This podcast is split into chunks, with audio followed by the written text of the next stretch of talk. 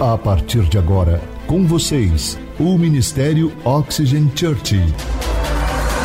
Prepare o seu coração como uma boa terra para receber uma palavra do céu, inspirada e ungida pelo Espírito Santo. Experimente agora estar debaixo de uma atmosfera na presença do Espírito Santo de Deus. Você está pronto? Então prepare-se, porque a palavra chegou. Bom, quem aqui lembra de um lembrete que o pastor Claudinei falou umas semanas atrás, falou para vocês que quando a gente começássemos essa série, né, o inimigo poderia tentar te impedir de assistir a continuação dessa série. Vocês lembram disso? Alguém lembra? Ótimo. Então, gente, por que isso? Porque o inimigo não quer o quê? Ser exposto. E essas mensagens vai expor ele, vai expor as artimanhas, as armadilhas do inimigo. E eu não sei se vocês perceberam que nessas últimas semanas realmente você tem sido um pouco atacado. Alguém percebeu isso? Eu sim, gente, e já cansei disso. Então, a partir de hoje eu quero contar com todos vocês como intercessores eu acredito que como igreja a gente pode se unir e orar muito mais, aumentar o nosso nível de oração nas próximas semanas. Vocês topam isso? Muito bom. Bom, gente, mas nem por isso, não é porque o inimigo está nos atacando que a gente vai deixar de pregar realmente o evangelho das boas novas do nosso Jesus. Não é verdade? Por isso, então, o título da mensagem de hoje é Permissão concedida, parte 2. Eu te pergunto, será que como cristãos nós damos permissão para que Satanás venha contra nós em alguma área da nossa vida? A gente sendo cristão, será que a gente dá mesmo assim abertura? Outra pergunta, Deus permite que Satanás nos leve à escravidão em alguma área das nossas vidas? Nós temos aprendido o que, gente? Que Satanás é ladrão, não é isso? Jesus disse que ele sempre procura entrar em alguma abertura, alguma brecha. Joel diz que ele sempre entra por uma porta ou uma janela aberta. Então, nós precisamos lidar com essas portas abertas. Abertas. E a porta de número um, que eu tenho visto que cristãos, inclusive cristãos já maduros, que já têm uma caminhada realmente aí com Jesus, é, abrem essa porta para Satanás é o que? É o orgulho. Repita comigo essa palavra: orgulho. Exatamente. Quando nós falamos de orgulho, gente, é engraçado que algumas pessoas ficam com orgulho de não ter orgulho. Não é engraçado isso? Às vezes ela fala, não, eu tenho orgulho que eu não tenho orgulho, entendeu? Mas através da palavra de Deus, nós vamos ver se nós temos essa porta de orgulho dentro de nós. E nós vamos ver hoje três definições que te ajudará a identificar se há algum orgulho na sua vida. E aí você me pergunta, mas por que, que a porta do orgulho é a porta número um? Porque é uma porta sutil e é uma porta realmente perigosa. Provérbios 16 e 18, leia esse texto comigo. Ó. O orgulho vem antes da destruição. O espírito altivo antes da queda. Gente, esse versículo me estremece as pernas, porque esse versículo é muito sério. E aí você fala, misericórdia, o que, que é orgulho então? Porque eu não quero cair nesse negócio. Primeira definição é: orgulho é confiar em sua própria força. Sabe aquela pessoa que é, você conhece que ela só fala de si mesma? É aquela pessoa que só fala de tudo que ela está conquistando, ela só fala das realizações dela, ela fala tudo que ela está fazendo, e ela diz: tudo que eu consegui foi com o suor do meu rosto, eu suei para conseguir isso daqui. Sabe, gente, quando uma pessoa fala assim, eu fico pensando: ó, oh, sério?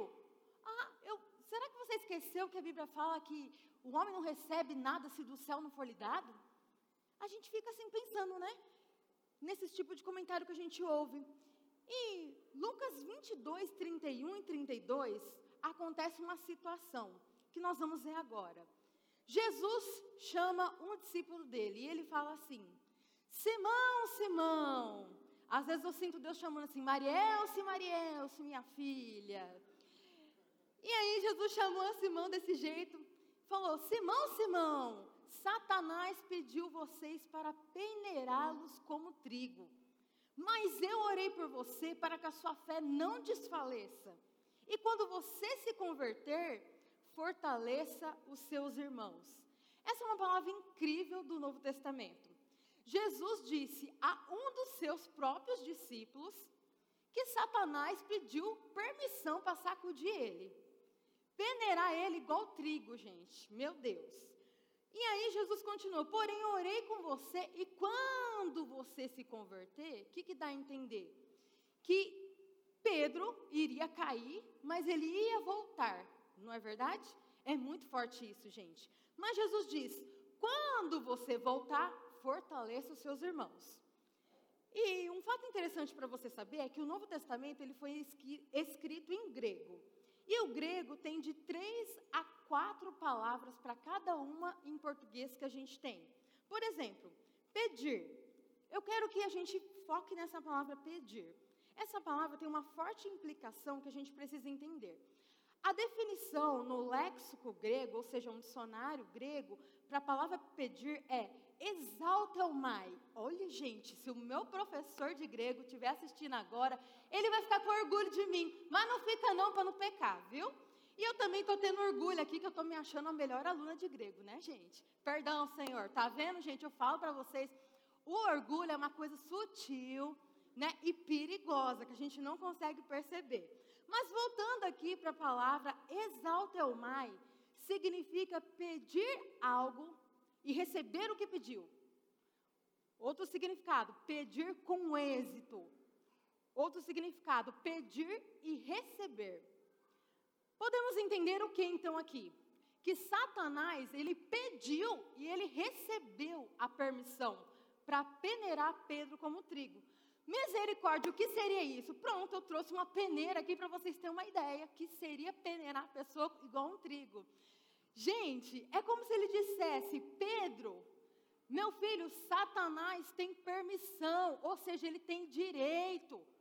Ele tem é, direito sobre você porque você tem uma porta aberta na sua vida. Você está entendendo, Pedro? Porque Pedro tinha uma porta aberta. É isso que Jesus está falando para ele. Vamos ver qual é essa porta? Vamos ler, ver se vocês enxergam algo de orgulho em Pedro. Vamos lá em Marcos 14, 27 ao 31, que diz assim: Disse-lhe Jesus: Vocês todos me abandonarão. Repita essa palavra todos para mim. Ok. Pois está escrito: Ferirei o pastor e as ovelhas serão dispersas. Mas depois de ressuscitar, irei adiante de vocês para a Galileia. Pedro declarou: Ainda que todos te abandonem, eu não te abandonarei. Respondeu Jesus: Asseguro-lhe que ainda hoje, esta noite, antes que duas vezes cante o galo, três vezes você me negará. Mas Pedro insistia com arrogância ainda mais. Mesmo que seja preciso que eu morra contigo, nunca te negarei. Acredito que Jesus estava dizendo para ele: Pedro, que parte de todos você não entendeu, meu filho? Que parte que todos que você não entendeu? Aí o Pedro diz: Não, não, não, não, Jesus. Os corintianos sim vão te trair. As recalcadas sim vai te trair. Mas eu não. Não é assim? Jesus disse: caso você não se lembre, Pedro, tem uma escritura lá no Antigo Testamento que diz que isso vai acontecer. Aí Pedro, não, não, não, não. O Novo Testamento, não, o Antigo Testamento, desculpa, o Antigo Testamento está errado. Não vai acontecer. Ou seja, gente, ele confiava na sua própria força. Isso é o quê? Isso é orgulho. Eu vou te dar outro exemplo. Mateus 16, 21 ao 23. Olha essa outra situação. Desde aquele momento, Jesus começou a explicar aos seus discípulos que era necessário que ele fosse para Jerusalém e sofresse muitas coisas nas mãos dos líderes religiosos, dos chefes dos sacerdotes e dos mestres da lei, e fosse morto e ressuscitasse no terceiro dia. Então Pedro, chamando-o à parte, começou a repreendê-lo, dizendo: Nunca, Senhor, isso nunca te acontecerá. Jesus virou-se e disse a Pedro: Para trás de mim, Satanás. Você é uma pedra de tropeço para mim e não pensa nas coisas de Deus, mas nas dos homens.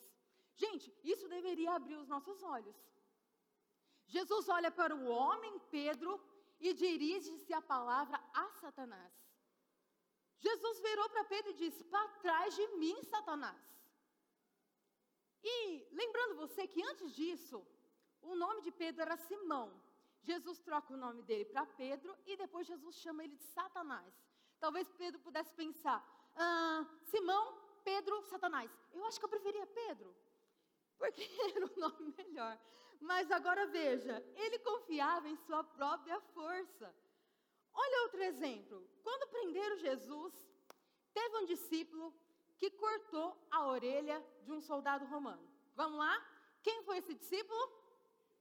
Pedro, exatamente. Gente, sabe por que, que ele cortou a orelha? Porque o soldado desviou. Foi tipo, o soldado fez igual Matrix, tipo assim, é ele, uh, entendeu? Foi uma coisa assim. Porque ele queria cortar mesmo, era a cabeça do soldado. Gente, e quando um destacamento romano iria prender alguém, geralmente quando tinha um centurião, e no caso, no caso de Jesus, tinha um centurião. Então, quando tinha um centurião, significava que ele estava com 100 soldados. Então, gente, olha só, o Pedro com uma espada querendo matar 100 soldados. Olha só, isso é o que, gente? Isso é confiar na sua própria força. Por isso, Jesus está dizendo: Pedro, Satanás tem direito em sua vida, você abriu uma porta, por isso ele virá. Ele estava sobre o que, gente? Sobre influência, como a gente falou para vocês na nossa primeira palavra dessa série. Por quê? Por que, que ele estava sob influência maligna? Porque depois disso, gente, o que, que acontece? Ele nega Jesus diante de uma empregada. Ele vê uma mulher, a mulher fala: Ei, eu te vi com Jesus. Ó, oh, tô te conhecendo, hein? Você estava com Jesus. Ele: Não, eu não, eu não estava não. Então, gente, em um momento ele está fazendo tudo na força do braço, entendendo, eu vou resolver esse negócio aqui, e no outro momento ele está fugindo. Você já ouviu a história da parábola da enchente? Vou contar para vocês. Solta o vídeo aí.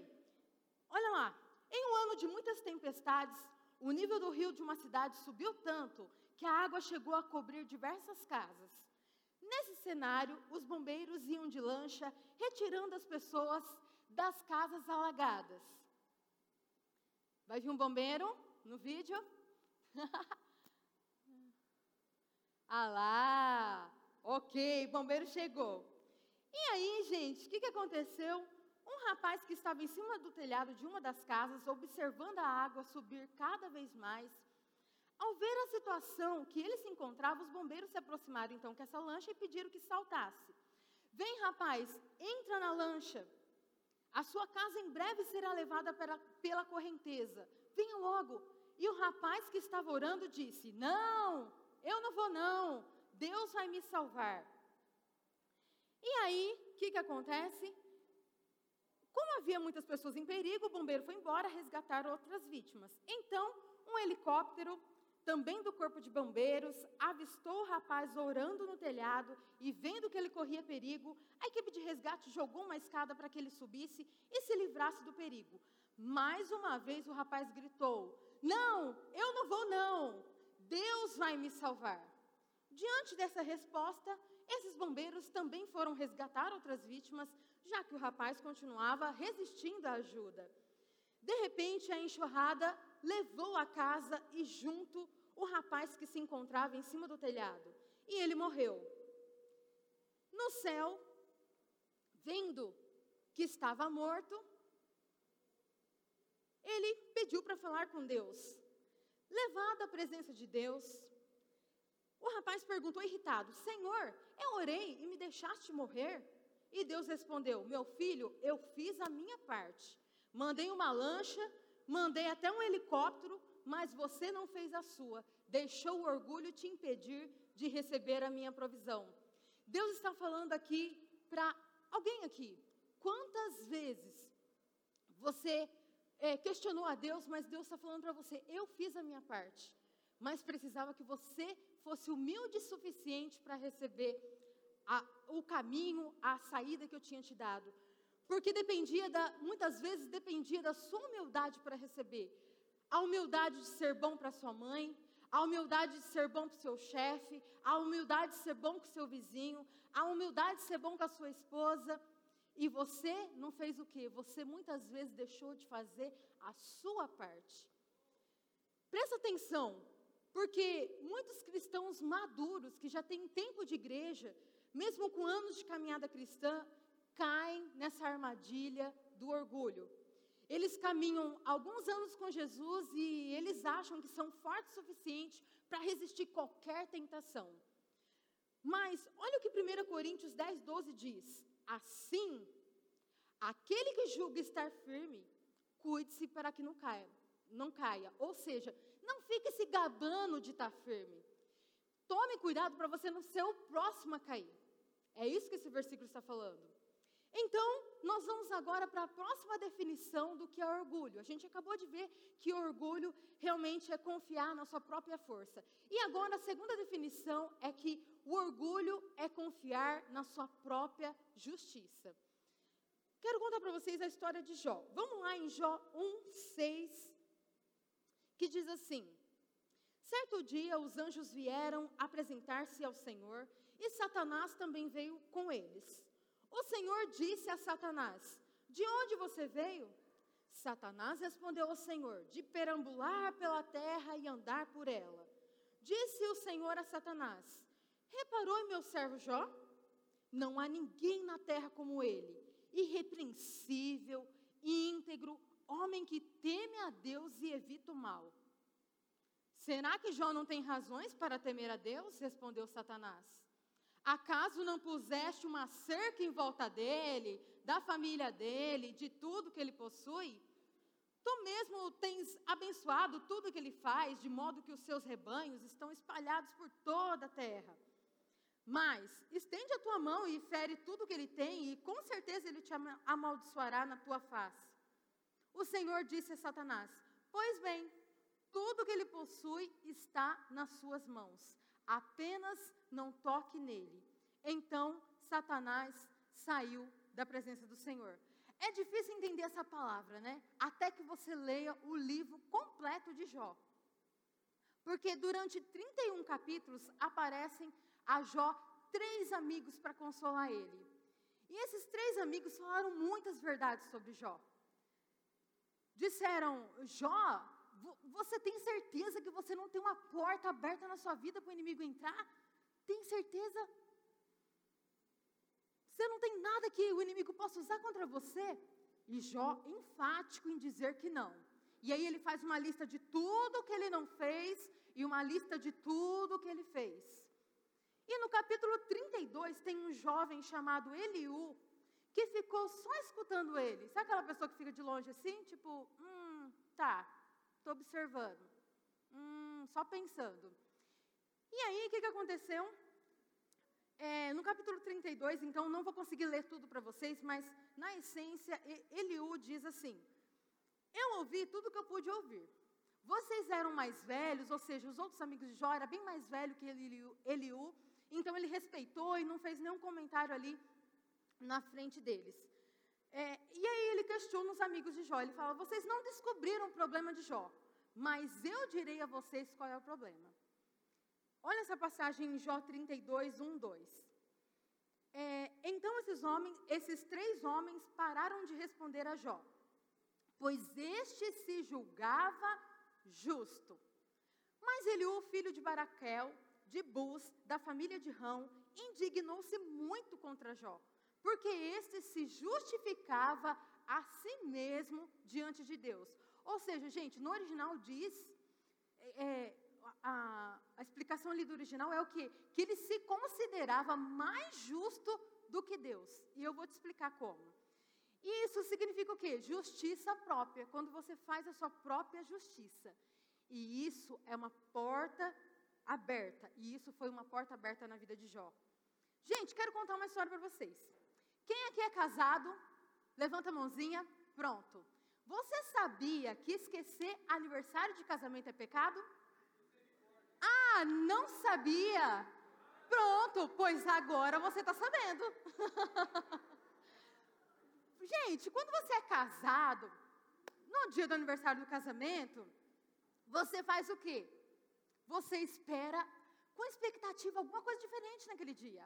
Você fala, não, esse dia vai ser diferente, tem alguma coisa diferente, nós vamos fazer alguma coisa diferente. E o que, que aconteceu, gente? Uma vez o meu marido esqueceu o nosso aniversário de casamento. Vocês acreditam nisso? Gente, quando eu falei que ia contar essa história, ele ficou preocupado, vocês acreditam? ele falou assim, amor, mas fala porque eu só esqueci uma vez. ele ficou preocupado que eu ia contar essa história para vocês. Mas, gente, é verdade, nós somos casados há 21 anos, só foi um ano que ele esqueceu, tá tudo bem. Mas, gente, vamos lá, voltando à história, meu filho, quando é aniversário de casamento, você espera com expectativa que algo diferente vai acontecer naquele dia. Você espera. Pronto, naquele dia que meu marido esqueceu, eu esperei, gente. Esperei alguma coisa, amanheceu. Falei, ah, vai acontecer alguma coisa. Esperei uma mensagem, nada. Um beijinho, nada. Um café da manhã, nada. Falei assim, pronto, vou esperar até o horário de almoço, né? Esperei o horário do almoço, nada, gente. Nenhuma reação da pessoa. Falei assim, pronto, aumentei a expectativa, falei, vai ser a noite. Oh, Glória, vai acontecer alguma coisa, está preparando alguma surpresa. Já comecei a borbulhar minha cabeça. Falei, nossa, o que, que ele vai fazer? Vai ser um negócio diferente à noite. Pronto, gente, esperei. Gente, quando foi dando na metade da noite, que a noite já estava acabando, eu já comecei. Já começou a murchar, né? Igual florzinha. Tipo, gente, como assim? Ele não lembrou de mim. Gente, ele não falou nem que me ama. Mas nem um beijinho, nem uma mensagem, nem um presente, nada. Gente do céu. E aí, gente, o que aconteceu? Ele esqueceu. Então, o que, que aconteceu comigo? Eu dormi debaixo de lágrimas. Ele não me ama mais, ele não me ama. Eu vou dormir também agora debaixo de todas as lágrimas. Mas, gente, no outro dia, meu filho, no outro dia amanheci, aí você faz aquela cara de feia, né? Tipo, o bico assim, né? Não rela em mim. Não é assim? Outra coisa, não fala comigo. Eu vou te dar. Você está entendendo? Eu vou te dar o meu silêncio. Você está entendendo, meu filho? É o meu silêncio. Você vai ter a vingança da, de não ouvir a minha voz. Entendeu? Então é o seguinte, filhinho. Fica no seu quadrado e eu fico no meu, cada um na sua, e a amizade continua, tá bom? Então, gente, eu reagi assim. A gente fica emburrado, pronto, acabou ali, não tem conversa, não rela em mim, hein? Não esquece desse detalhe. Pronto, e aí, gente, eu reagi dessa forma. Mas, gente, eu não poderia ter reagido diferente? Hoje eu penso, meu Deus, por que eu não reagi diferente? Por que não amanheceu o dia? Eu falei assim, amor, hoje é dia do nosso aniversário de casamento. Vamos comemorar? Nós vamos fazer alguma coisa, né? Ah, nós vamos sim. Você já pensou alguma coisa? Não? Ótimo, já pensei em tudo. Vamos fazer isso, isso, isso, isso. Vai ser ótimo, vai ser maravilhoso. Vamos embora. Né, gente? Eu poderia ter pensado em alguma coisa, reagido, gente. Mas, o que, que acontece? Não. Eu deixei o orgulho tomar conta de mim. Então eu falei assim: ele não lembrou? Também não vou falar. Ele não deu parabéns? Também não vou dar. Ele não fez nada, também não vou fazer. Não comprou presente, também não vou comprar. Mas, gente, não é assim que a gente reage, gente. Pode confessando aí os pecados que Jesus está falando, viu? Quantas vezes, gente, a gente quis fazer justiça própria? E muitas vezes Deus fala para você: se você fizer a justiça própria, é tudo isso que você vai receber. Fica com a sua própria justiça. Porque Deus não vai colocar as mãos. Quantas vezes, gente, a gente deixa o orgulho fazer com que a gente desfrute de algo maravilhoso, que é nosso por direito, porque Deus já nos deu. E a gente faz o quê? A gente perde a oportunidade. Passou, foi. O mar fechou, fiquei. Entendeu? Então, gente, hoje é dia dos namorados aqui no Brasil. E sabe qual é a única coisa que vai deixar você de experimentar esse dia e aproveitar tudo que Deus tem para você? O seu orgulho. Mas vamos lá, continuando a história de Jó. Jó 33, 8 diz assim: Mas você disse ao meu alcance, eu ouvi bem as palavras. Estou limpo e sem pecado. Estou puro e sem culpa.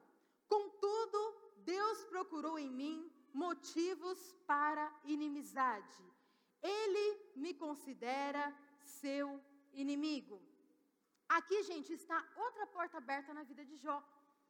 Ele que ele se achava justo pelo que ele fazia e não por quem ele conhecia. Eu vou te explicar. Ele era autossuficiente. O seu discurso, não sei se vocês perceberam, o discurso de Jó é: eu fiz isso, eu fiz aquilo, e não, eu pequei nisso, eu pequei naquilo. Não tinha essa fala na vida de Jó. Então, gente, se achar mais justo pelo que faz e não por causa do que Jesus fez, te torna escravo do orgulho. Eu vou repetir porque essa frase é muito profunda, meu Deus do céu.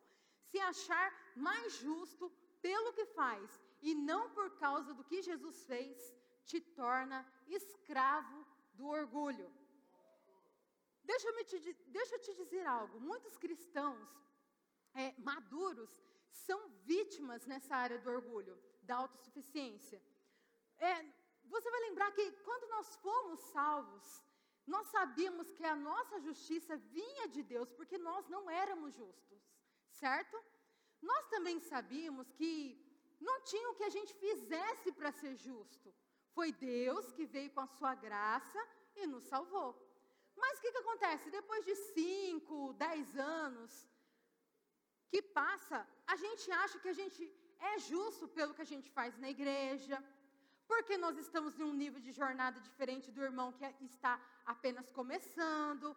Nós nos achamos melhores do que o outro porque o outro ainda está lutando com vício, com pecado, eu já não estou lutando com isso. Nos achamos autossuficientes para poder apontar o dedo e dizer quem vai servir na igreja e quem não vai. Nós temos justiça suficiente pelo que fazemos. Você sabe que muitas vezes a gente quer dizer até quem vai para o céu e quem vai para o inferno. Nos achamos muitas vezes mais justos do que Deus. Quer ver?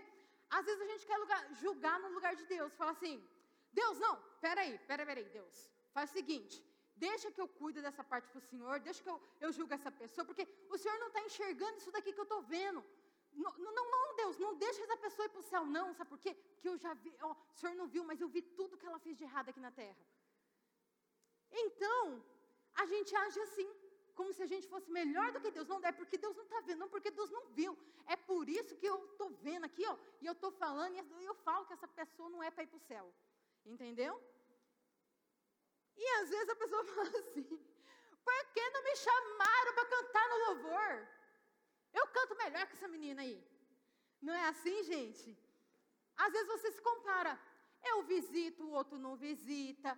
Eu oro, o outro não ora.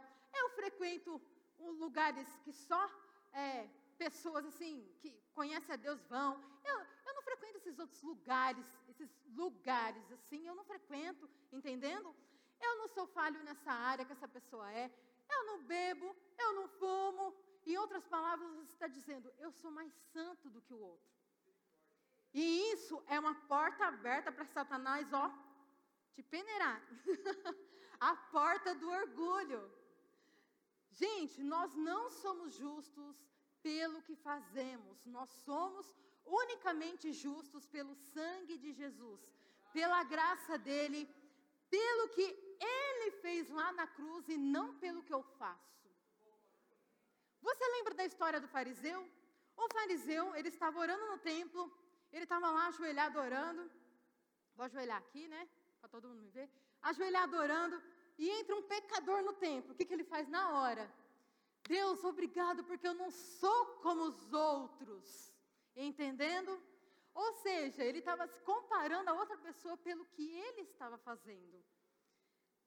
E isso que está acontecendo em Jó 31. Ou seja, 31 capítulos Jó está falando assim: Me compare com qualquer um. Pode me comparar, você vai ver que eu sou justo, eu sou íntegro, íntegro, e Deus apenas me fez seu inimigo sem justa causa. Tipo assim, o Jó falando, eu não estou entendendo porque Deus fez isso comigo, entendeu? Autossuficiente, arrogante. E aí Deus diz para Jó: Muito bem, Jó, você quer mesmo fazer comparação? Quer se comparar comigo, Jó? E aí, em Jó 38, o Senhor respondeu a Jó no meio da tempestade. Disse ele: Quem é esse que obscurece o meu conselho com palavras sem conhecimento? Eu vou dizer a minha versão desse versículo. Quem é esse tonto? Quem é esse tonto que está falando? É como se Deus falasse isso. João 38 diz também, continua, né? Jesus falando ali com Jó: prepare-se como simples homem. Vou fazer-lhe perguntas e você me responderá, Jó. Leiam comigo as perguntas que Deus fez para Jó. Vamos lá, leiam comigo, voz alta, vamos lá. Onde você estava quando lancei os alicerces da terra? Responde-me, se é que sabe tanto. Vamos lá, continuando. Quem marcou os limites das suas dimensões? Vai ver que você sabe. E quem estendeu sobre ela a linha de medir? E as suas bases? Vamos lá, gente. E as suas bases? Sobre o que foram postas? E quem colocou a pedra de esquina? Continuando.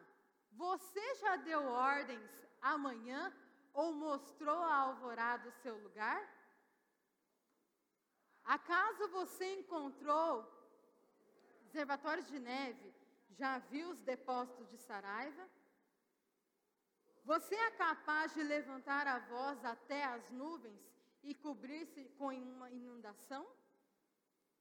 É você que envia os relâmpagos e lhe dizem: Aqui estamos? Gente, agora para mim, essa é a melhor pergunta de Deus. Em Jó 48, Deus fala assim para ele: Você vai pôr em dúvida a minha justiça, Jó?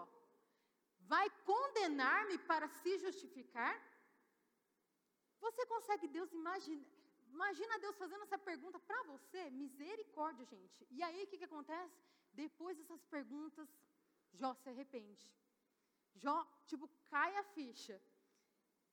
Ouça, eu tenho visto muitos cristãos maduros começar a confiar na sua própria justiça. Gente, eu creio numa vida de justiça, até porque a gente viver de uma forma injusta abre portas realmente para demônios. Mas viver com justiça, presta atenção nisso daqui. Viver com justiça não nos faz justos.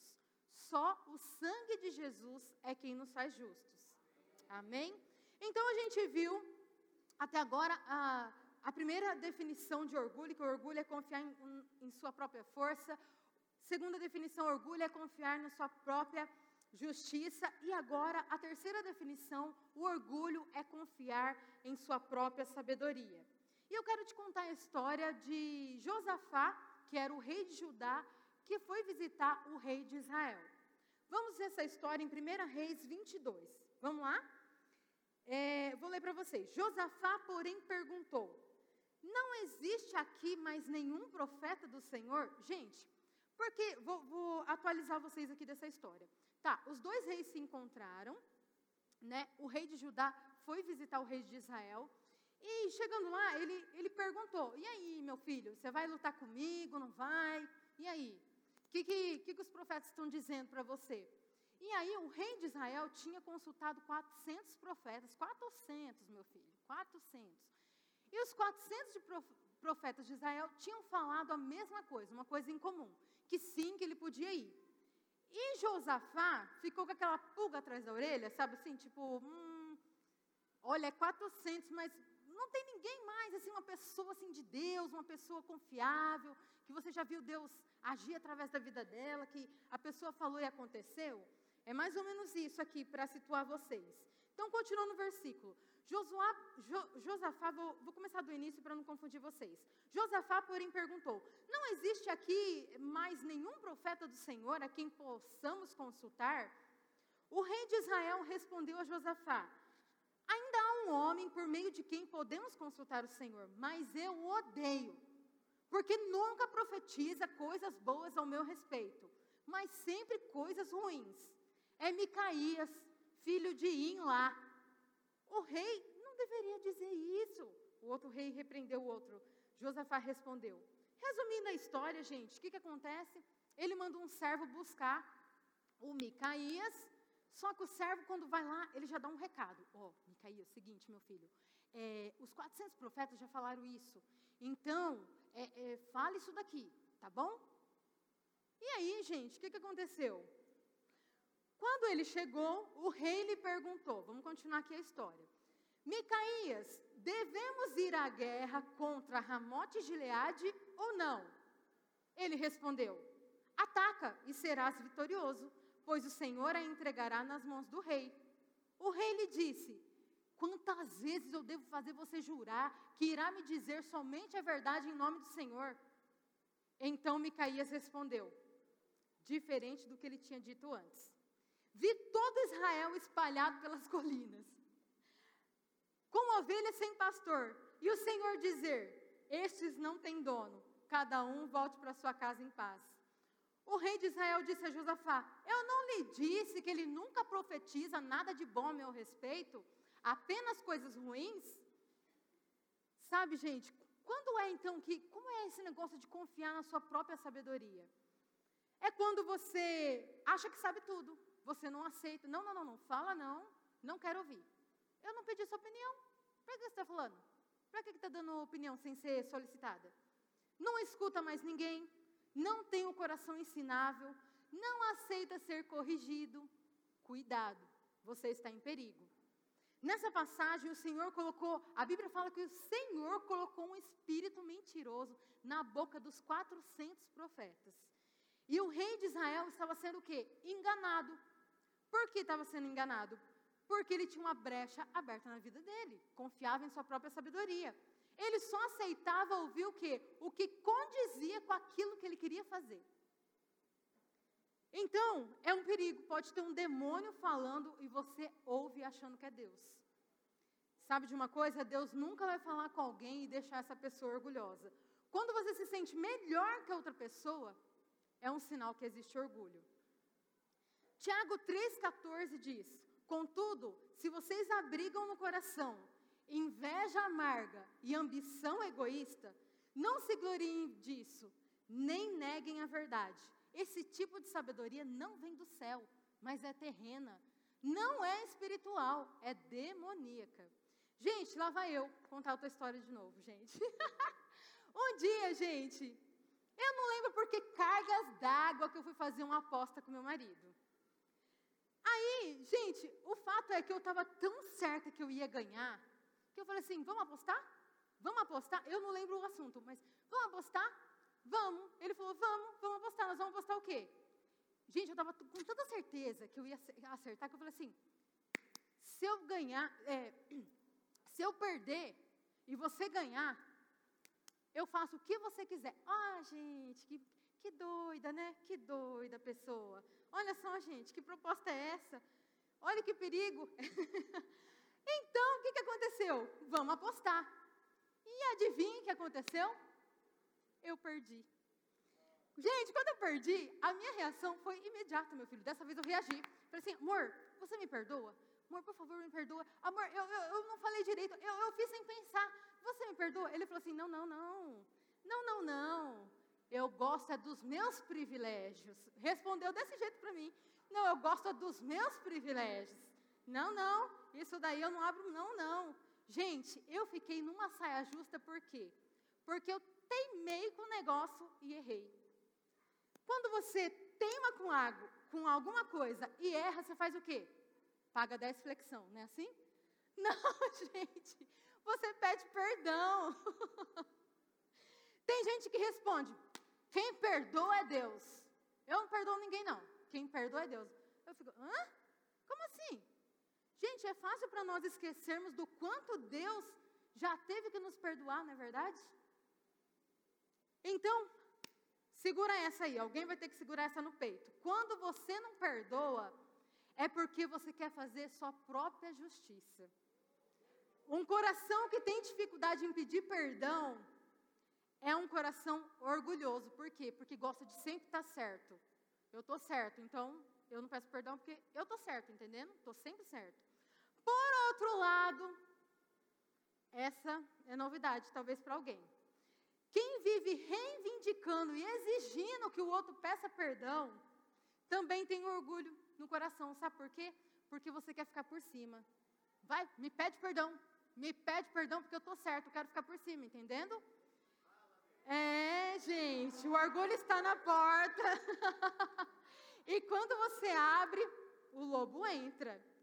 Eu quero que você se lembre que o orgulho é confiar em sua própria força, confiar em sua própria justiça e sabedoria. O orgulho, gente, é uma armadilha que o forte, o justo, o sábio cai muitas vezes. E aí você me pergunta, misericórdia, quero resolver esse negócio então. O que, que eu faço com o orgulho então? Gente, sabe o Waze, o aplicativo que você usa quando você vai viajar ou quando você quer chegar no endereço que você não sabe a rota, você usa o aplicativo, né, ali com o GPS. E aí o que, que acontece? Quando você pega, você coloca o seu destino. Você coloca o destino, desculpa. Ah, e aí o que, que acontece? Você está indo no caminho que está tá mostrando a rota, de repente você distrai ou você pula a rua que era para virar que, que acontece? O GPS aparece recalculando a rota. O que, que significa isso? Que ele vai procurar um outro caminho, mas vai fazer você chegar no mesmo destino. Não é assim? Gente, a boa notícia é que Jesus, ele é o GPS da sua vida. E não importa o que tenha acontecido, não importa que rumo aconteceu, ou se você errou o caminho, a direção, tropeçou, o fato é que Jesus é o único que pode ainda te levar ao seu destino. E talvez você diga: Ah, eu errei. Eu preciso realmente, eu sou essa pessoa que eu preciso que Deus recalcule a minha rota. O que, que eu preciso fazer? Eu quero te dar então quatro passos práticos para você fazer, é, se você é, deseja realmente fazer isso. Não, eu quero, eu preciso, eu, eu tenho coisa para resolver. Eu preciso desses passos. Primeiro passo é reconhecer. O fato de você identificar, hum, lembrei disso. Talvez quando eu estava falando aqui alguma coisa, você lembrou de algo e falou assim, nossa, eu lembrei disso. Pronto. O fato de você identificar é você reconhecer. Esse já é o primeiro passo para você. O segundo passo é se arrepender. Nossa, puxa, eu não devia ter feito isso. Pronto, se arrependeu. Terceira coisa, pedir perdão. Gente, pedir perdão. Ah, você me perdoa?